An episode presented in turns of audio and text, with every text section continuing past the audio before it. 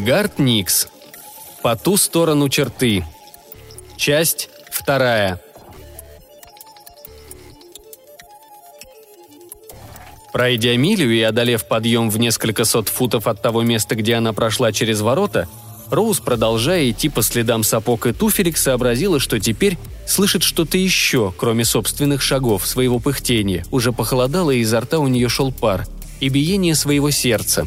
Появился еще звук, не такой заметный. Неприятный звук, словно кто-то или что-то крался за ней по пятам. Роуз развернулась, держа на готове карабин, и смогла выстрелить один раз, прежде чем тварь бросилась на нее, такая стремительная и странная, что Роуз не успела ни рассмотреть ее толком, ни понять, что перед ней мелькнуло, что-то косматое, клыкастое и вдвое побольше любого пса, но на собаку вообще не похожее. Слишком уж длинное туловище, кривые лапы, слишком короткие, а морда широченная, с торчащими во все стороны зубами. И Роуз уже нажимала на спуск, чтобы пальнуть в это рыло, когда тварь кинулась снова, и пришлось садануть карабином по кривой морде, чтобы отбить атаку.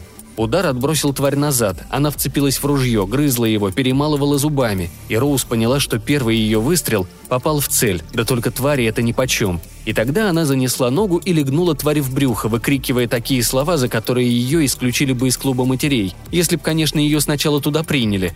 Только и этот удар не подействовал на мерзкую скотину. Выплюнув карабин, зверь поднял отвратительную башку и издал такой рев, что у Роуз с головы слетела шляпа. Это была ошибкой неведомой твари, потому что в этот миг Роуз выпустила из рук карабин, схватила большой нож, тот, что достался ей от широкого била, и воткнула его по самую рукоятку в мягкую и не такую волосатую плоть пониже громадной челюсти. Там, решила она, у твари должно быть горло. Дважды провернула и выдернула. Черная, дымящаяся, зловонная кровь извергалась такой мощной струей, будто сорвало вентиль. Роуз еле успела от нее увернуться, оступилась и наткнулась на ствол одной из сосен, густо покрытый крохотными шипами, такими же, как на шишках. Тварь, волк, куница, широкорот, как ни назови, завертелась, будто кошка, когда пристраивается на место. А потом рухнула замертво. Кровь из-под головы продолжала литься и стекала по склону гадостным ручейком. «Что за мастерское владение ножом? Просто грандиозно!» Донесся восхищенный мужской голос откуда-то чуть выше по склону. Роуз резко развернулась. Все еще сжимая нож, она потянулась к кобуре на правом бедре и левой выхватила кольт. Этому приему ее обучил приятель покойного мужа, меткий стрелок по имени Левша Трас, который носил пушку справа, а вытаскивал левой, а мог и наоборот, чтобы сбивать с толку и стращать противников. Но впоследствии решил, что это выходит медленнее и не так действенно, и что лучшее – враг хорошего. Говоривший вышел на открытое место с поднятыми руками и стоял неподвижно, а Роуз держала его на мушке.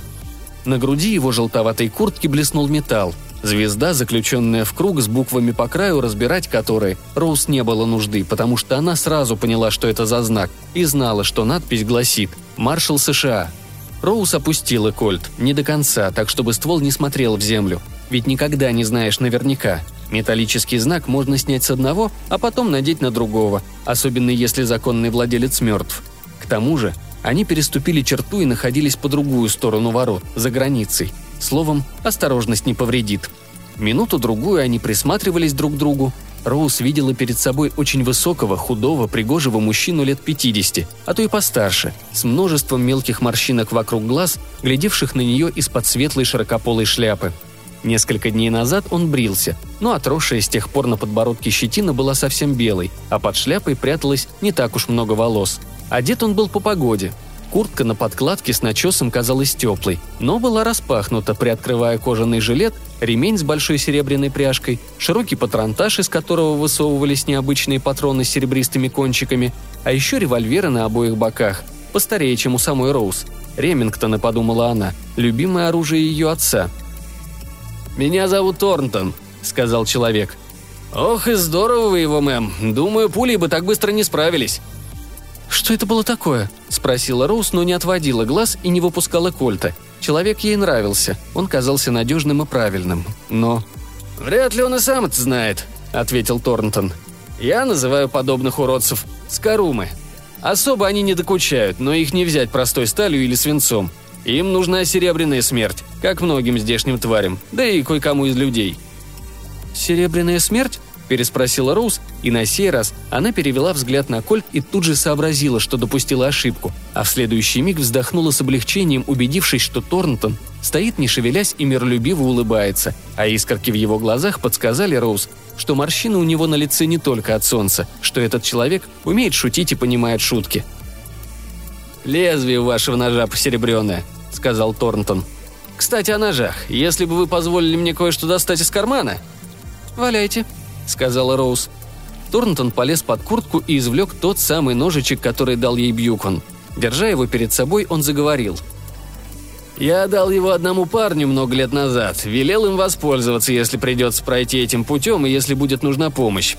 Видно, он передал его кое-кому, потому как нынче утром я расслышал в шуме крон голос женщины. Вот я и хотел спросить у вас, первой дамы, которую вижу в этих краях за последнее время – не вы ли воспользовались ножом, обратившись за содействием к законному представителю власти по эту сторону границы, то есть ко мне?»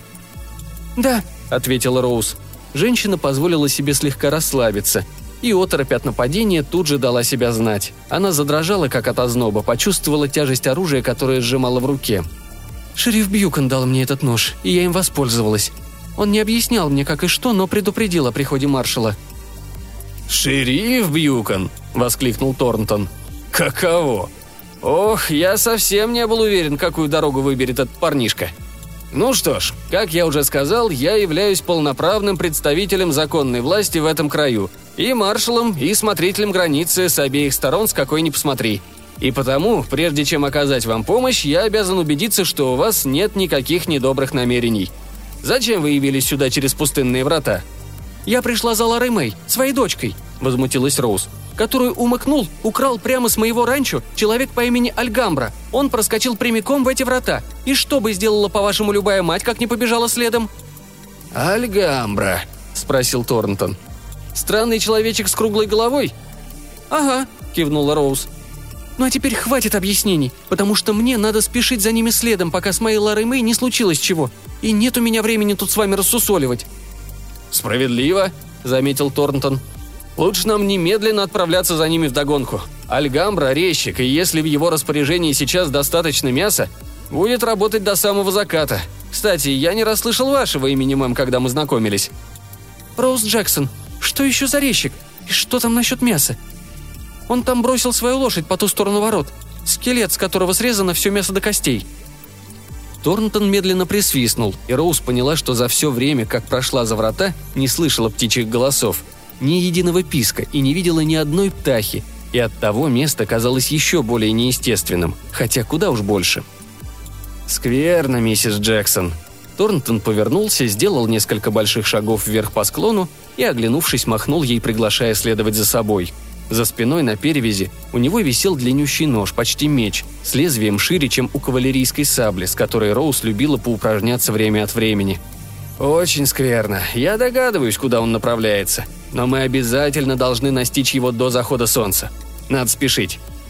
Роуз сунула кольт в кобуру, проворно нагнувшись с двух сторон отерла нож от траву с широкими листьями, поскорее сунула его в чехол и стала карабкаться по склону. Карабин она оставила, удостоверившись, что здесь от него мало проку. Маршала она нагнала через десяток ярдов. Он ломился через заросли, даже не стараясь соблюдать тишину. Верный знак того, что им и впрямь нужно было торопиться. «Что такое резчик?» Запыхавшись, спросила Роуз, перепрыгивая слякотную прогалину, оставленную тяжелым сапогом Торнтона. «Наверное, чтобы вам было понятнее, можно сказать, что это демон, злой дух», — отвечал Торнтон, кривя рот на ее сторону и смотря прямо перед собой ясными голубыми глазами, да время от времени поглядывая по сторонам в поисках прохода между деревьями. «Это не люди, и своих тел у них нет вовсе, так что время от времени им приходится их делать. Они собирают побольше мяса и из него вырезают себе тело, только получается у них не ахти. Потому много мяса уходит впустую. Вот из-за этого он и обкромсал целую лошадь. А еще им нужен кто-то, кто послужил бы моделью или натурщицей, чтобы получилось хоть немного похоже. «Натурщица? Моя Лара Мэй? Вообще-то она коротышка». «Зато наверняка миловидная. Им хочется, чтобы вышло получше, даже несмотря на то, что сходства толком добиться не умеют». «Она миловидная», угрюмо подтвердила Роуз. «Может, прибавим шагу?» «Немного можем», — согласился маршал и пошел быстрее, легко выбрасывая вперед длинные ноги, так что спустя минуту Роуз стала отставать, а Торнтон, не сказав ни слова, снова замедлил шаг. «Что? Что они делают со своими натурщиками?» – просипела Роуз, задыхаясь. «Убивают», – сказал Торнтон, – «чтобы завершить работу. Так они надеются заполучить их таланты, хотя вряд ли из этого что-то выходит. У вашей Лармы есть таланты?» «Она поет», — ответила Роуз прекраснее, чем вы когда-нибудь слышали, так что птицы слетаются к ней с деревьев». «Пением заставляет птиц слетать вниз?» Торнтон удивленно покосился на Роуз. «Как звали вашего супруга, мэм?» «Он звался Широкий Билл Джексон, упокой Господи его душу», — отозвалась Роуз. «Но Билл петь не умел ни на грош, как и я. Прямо в толк не возьму, откуда Лара Мэй набралась своей музыки». «Широкий Билл, вот как. Если это тот парнишка, о ком я думаю, так дарк музыки имелся у его матушки. И это очень хорошо, это может пригодиться и помочь вашей дочурке, мэм. Так что как только вы ее увидите, сразу крикните ей, чтобы пела, сразу же так и кричите, не медлите». «Ладно», — нахмурилась Роуз. «Но я больше рассчитывала пристрелить этого Альгамбру, чем перекрикиваться с дочкой». «Резчика чрезвычайно трудно убить», — пояснил Торнтон. «Серебряная смерть нужна для них. Очень много серебра, так что поберегите свой свинец». А вот пение может оказаться очень кстати, и если, конечно, моя память меня не подводит, оно еще сослужит вашей Ларри Мэй хорошую службу. Сразу окликните ее, а я тем временем буду отвлекать Альгамбру. Думаю, нам осталось до них не больше пяти минут ходу по всем приметам. Приготовьтесь, сейчас мы выйдем из-за деревьев, и они окажутся прямо перед нами, за большим камнем на поляне». «Я готова», — уверила Роуз, хотя не представляла, к чему именно ей нужно быть готовой и не могла поверить, что лес вот-вот расступится, потому что сосны росли все так же густо и были все такими же высокими, как прежде, а над головой не видно было неба, и свет солнца не мог пробиться сквозь кроны. Однако внезапно ей прямо в лицо ударили лучи солнца, не горячего, но ослепительно яркого, и Роуз сощурилась, чтобы не закрыть глаза и не упустить свой шанс помочь дочери, и они с Торнтоном вывалились из лесу, как два сурка, выкуренных из норы – Перед ними раскинулась плоская равнина, поросшая короткой травой и редкими деревцами, а прямо перед ними высился утес величиной с барак для паденщиков на ее ранчо «Звездный круг», только стоящий на торце. Серый голый утес отбрасывал тень, темную и зловещую, похожую на чей-то палец, и на самом краю этой тени в солнечных лучах Роуз увидела Лару Мэй. Та сидела на траве и обрывала голубые цветочки, а неподалеку от нее был Альгамбра с сияющим, как зеркало, ножом – он размахивал им вверх и вниз, влево и вправо, нанося удары по увесистому куску конского мяса, так что ошметки и кровь летели во все стороны, но ни одна капля не коснулась девушки. «Пой, Лара Мэй, пой!» Во всю глотку закричала Роуз и бросилась вперед, что было сил, чуть ли не обгоняя собственный крик. А сбоку от нее раздался выстрел одного из больших ремингтонов – потому что маршал тоже бежал вперед, стреляя на ходу, взводя курок, отбросив первый револьвер, когда в нем кончились заряды и вытягивая следующий. И Роуз видела, что серебряные пули попадают в цель, и слышала при этом странный звук, словно горячий пудинг падает в большую кастрюлю с кипящей водой. Но Альгамбра не упал и даже не пошатнулся, как будто его не задело – Подняв над головой блестящий нож, он бросился к Торнтону, который тоже успел выхватить свой длинный тесак, и они сошлись в яростной схватке. А Роуз подбежала к Ларри Мэй, которая радостно улыбалась своей мамочке и любовалась представлением, которое устроили двое мужчин, но не пела. «Пой!» – завизжала Роуз, добежала до дочки и вырвала у нее из рук цветы. «Запой же хоть что-нибудь, Лара Мэй!» Лара Мэй послушно открыла рот и запела – Роуз оглянулась посмотреть на Торнтона и Альгамбру и увидела, как они наносят удары, увертываются, снова бьют, подпрыгивают и делают обманные маневры, наклоняясь то в одну, то в другую сторону.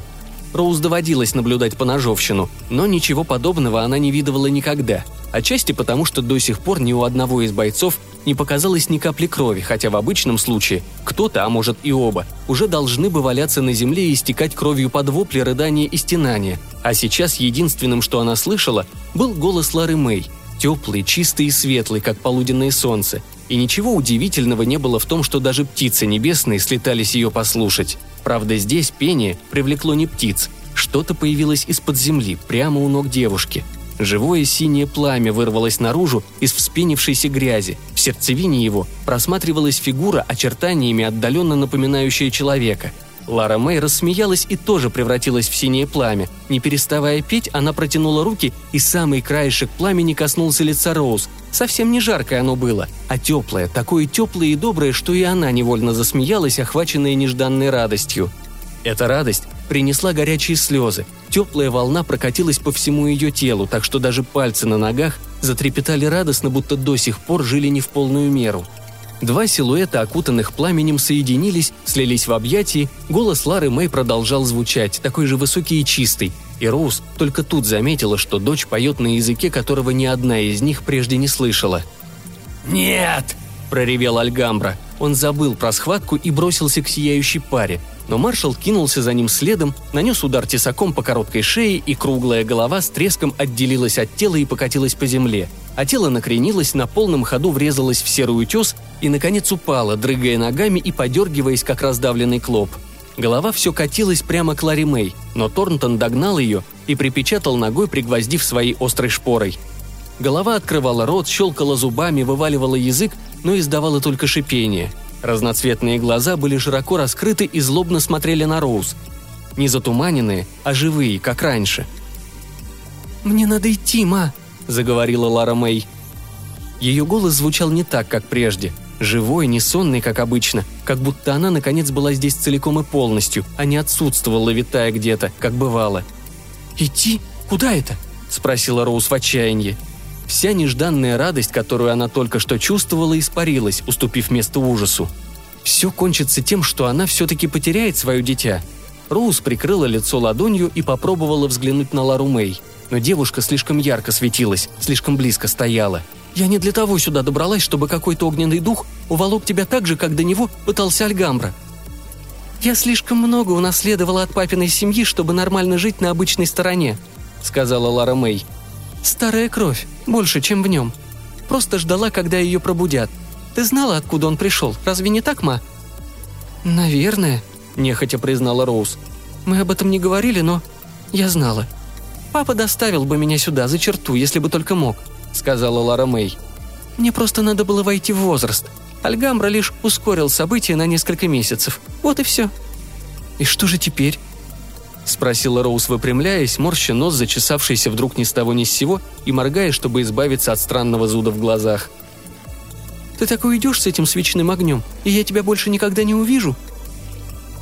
Внутри пламени щелкнули пальцы, и ярко-синий огонь улегся, открыв скромного юношу, внешне очень похожего на широкого Билла Джексона, только чуть поуже в плечах, полторы рукояти топора, а не полных две, и почти в точности такого роста, как Лара Мэй – Одет он был не так, как было принято в этих краях, в кольчугу из железных колец поверх чего-то вроде длинной ночной сорочки, а ноги были обмотаны кожаными ремнями поверх сапог, которые тоже казались железными и неприятно позвякивали.